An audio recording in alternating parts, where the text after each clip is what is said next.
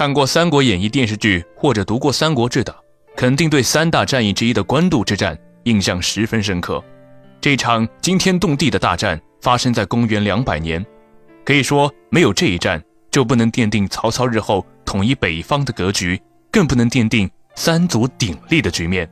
我们都知道，官渡之战是中国古代以少胜多的著名战例。今天，我们就来仔细算算曹操有多么少，袁绍又多么多，看看曹操是怎么用鸡蛋碰赢石头的。鸡蛋碰石头，曹操心里不慌吗？不慌是骗人的。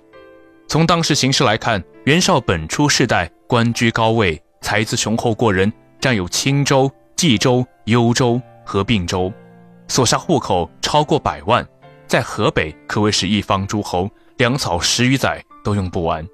相反，来看看曹操，他敌人众多，官渡之战几乎弹尽粮绝，处于全面的劣势，实力悬殊之大，犹如天壤之别。虽说曹操心里不慌，纯属骗人，那为什么还敢迎战呢？曹操是很了解袁绍的，他认为袁绍志向虽然大，可是能力不够，没有胆量，冷酷无情，极少施恩于人，不受拥戴，而且十分固执自信，不考虑别人的意见。士兵很多，但是不善于指挥打仗，于是决定召集自己仅有的几万将士迎战袁绍，为的是争取战略上的主动性。假如曹操若不迎战袁绍，而是处处避让，终有一日也会被袁绍灭了。因为曹操手中握有汉献帝这个大棋子，打着替天子行事的口号，在政治上，曹操的政治声望与号召力本来远远不及袁绍，但他通过奉天子以令不成。然而袁绍也希望有一天自己也能够挟天子令诸侯。俗话说，一山不容二虎。此时曹操俨然是袁绍的眼中钉、肉中刺，所以不管害怕与否、慌与不慌，必须掌握战争主动性，而不是东躲西藏。唯有此，赢得把握还大些。其三，也是最重要的一点，常言道：兵熊熊一个，将熊熊一窝。在大战之前，即使曹操心里十分慌张，但是他不能表现出来，只能故作镇定。当部下出现畏敌情绪时，身为主将的曹操更是不能表现出慌张，免得打击将士的志气。当袁绍即将进攻时，诸将以为不可敌。公曰：“吾知绍之为人，志大而志小，色厉而胆薄，计克而少威，兵多而分化不明，将骄而政令不一。”土地虽广，粮食虽丰，士卒以为五凤也。可见曹操领导集团虽然心有慌张，但仍然高度统一和团结的。对下级将领的畏敌情绪，也不简单的采取责怪甚至惩处，而是耐心的向他们剖析袁绍的五大弱点，以坚其信心。关玄玉与孔融的对话，简直就像在做政治思想工作了。这样做的结果，对统一认识、稳定军心和加强凝聚力均有。大大的好处，在强敌当前的情况下，领导核心的团结和军心的稳定，对于战争的胜负具有极其重要的意义。虽然说曹操能表现出毫不畏惧的样子，但是实力悬殊是大家有目共睹的。仅仅依靠心理上的鼓舞来赢得这场战争，显然是不切实际的。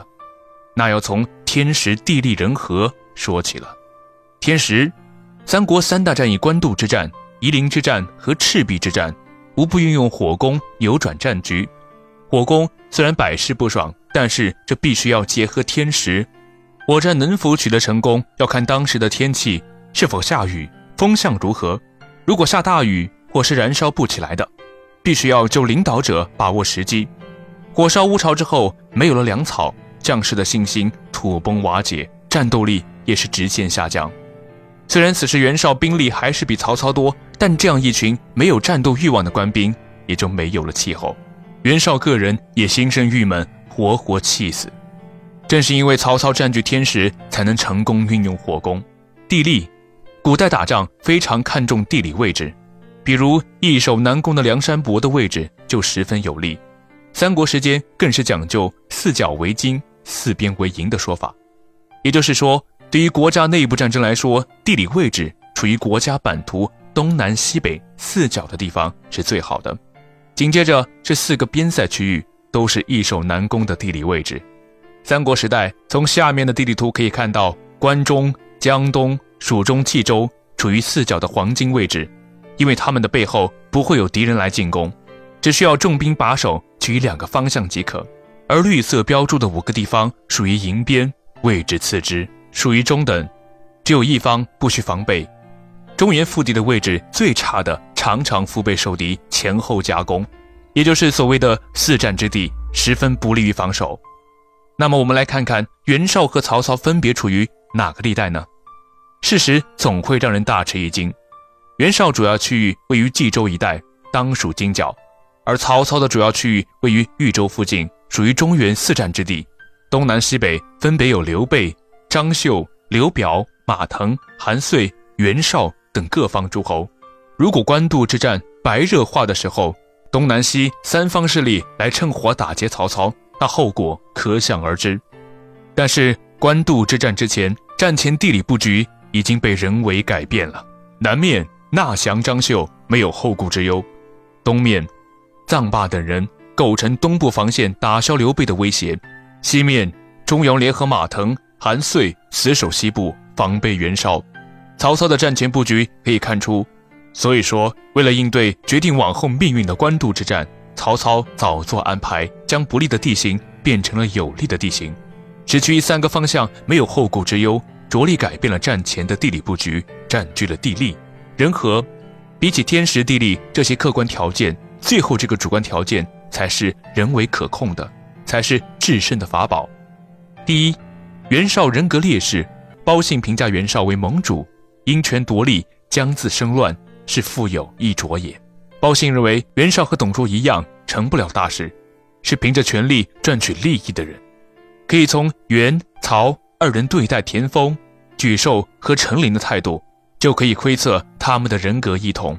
田丰、沮授刚正不阿。却因直言顶撞了袁绍，就被革职下狱。相反，曹操不计前嫌，重用陈琳，由此可见一斑。第二，曹操个人才能，从本质上来说，曹操大胜袁绍，还是在智力战术上更胜一筹。曹操能够听信良言良策，是因为他能够明辨是非，而袁绍却相差甚远。即便是下属，就是提出了中肯的策略，他也不能识别正误。甚至往往选择错误的建议。当然，曹操也不是万全之人。难能可贵的是，此时他知道良药苦口，忠言逆耳，能够接受别人的提醒，马上纠正错误，由此变得更大更强。第三，曹操用人之道。官渡之战时，曹方良将颇多，夏侯兄弟与曹操非亲非故，却能一心效忠。典韦、许褚更是忠心耿耿。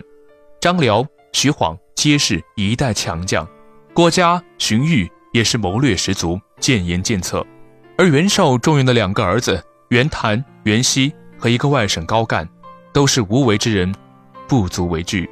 甚至袁绍败退之时，高干就投降了曹操。即便有田丰、许攸、沮授等人，但是得不到重用，甚至张合、高览也被迫投降曹操。